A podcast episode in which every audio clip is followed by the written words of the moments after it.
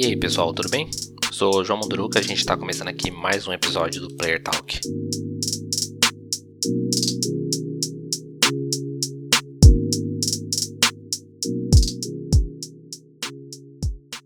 Começando aí mais um mês, eu vou citar aqui os principais lançamentos para esse mês.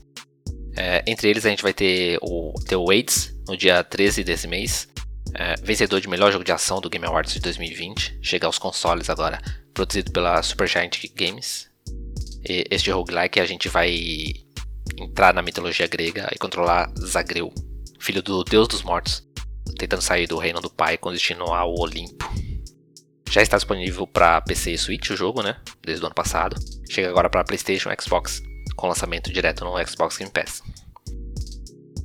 Depois do dia 19 a gente tem 12 Minutes, 12 minutos. Chega ao Xbox com lançamento também no Game Pass, produzido pelo estúdio da Annapurna, que está por trás do Other Wilds, por exemplo. Jogo fantástico. Aqui o jogador está preso num ciclo de 12 minutos, onde ele foi acusado de um crime.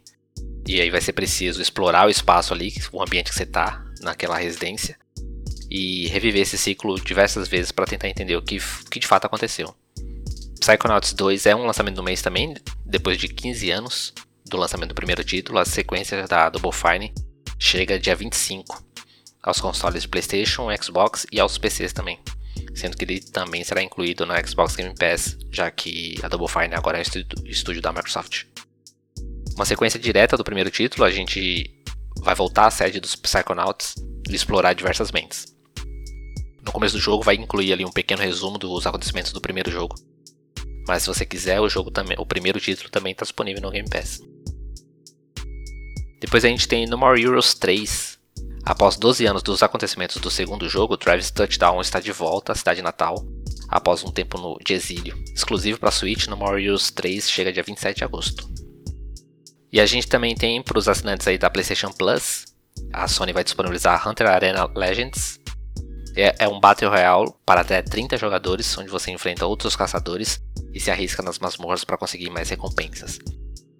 O segundo título é o Plants vs Zombi, mais um título da franquia Plants vs Zombi, para você escolher um lado, uma das 20 classes disponíveis e entrar no campo de batalha. Particularmente, eu acho que a série desandou já no segundo título. O primeiro, aquele que saiu para celulares mesmo, nasceu ali no celular, é o melhor até hoje.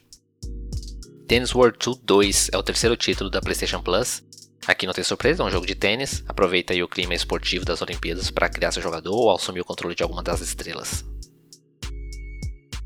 Já do outro lado, para os assinantes do Games with Gold da Xbox, são quatro títulos, entre eles Darksiders 3, onde você assume o controle de Fury, uma dos quatro cavaleiros do Apocalipse, na jornada aí para capturar os sete pecados capitais. Eu joguei apenas o primeiro título, gostei muito, Daí é uma boa razão para dar sequência na franquia e jogar o segundo e já emendar o terceiro. O outro jogo disponível é o Yooka-Laylee. Ele é um jogo para quem tá, tá querendo matar a saudade para a fase de ouro dos plataformas 3D lá no Nintendo 64. Grandes mundos para explorar, muita coisa para coletar, tudo muito colorido. Outro título é o Lost Planet. Lost Planet 3, jogo de tiro em terceira pessoa. Apesar de ser o terceiro título, aqui a gente vai reviver as aventuras de Jim Payton, revelando alguns, algumas verdades ocultas dos acontecimentos antes do primeiro e segundo título da série. E por último, Street Fighter 4. Não tenho o que falar aqui, acredito que todos já conheçam a série. Essa é a versão básica do Street Fighter 4, lançada para Xbox 360.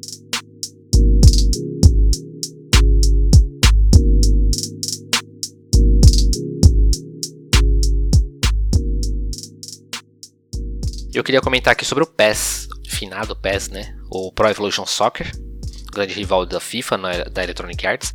Agora ele se chama eFootball. A Konami resolveu aí reformular todo o jogo, após anos brigando pela liderança contra a EA.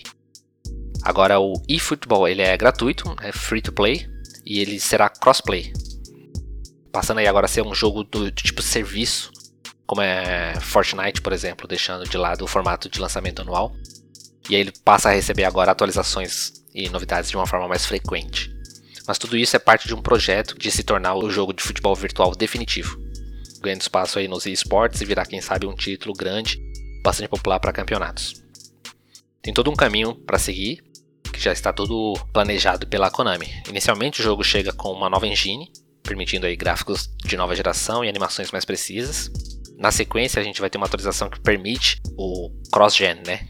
Então a gente vai poder ter partidas aí de PS4 contra PS5 e Xbox One contra Xbox Series X e S, permitindo também carregar esse progresso entre essas gerações. Depois será ampliado para partidas entre plataformas, incluindo PC.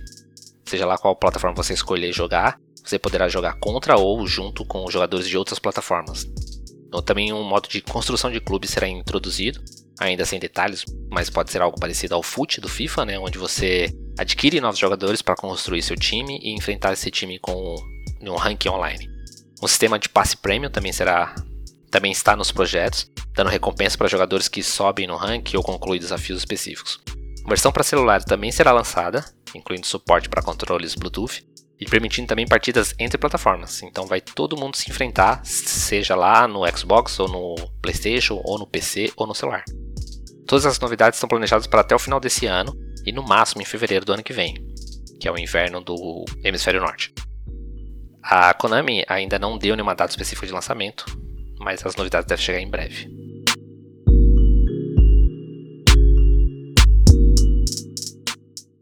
E aí eu comentar alguns rumores que está correndo, nada muito nada que gere muita confiança, né? Mas um deles é quanto ao Xbox Game Pass, que deve chegar em breve às TVs que rodam o sistema Android, via streaming, claro. A Google lançou dias atrás o suporte para o serviço Stadia dela, né, nas TVs, e a Microsoft deve seguir essa mesma linha. Você parear um controle Bluetooth com sua TV e poder jogar sem precisar de um console, tudo pela internet.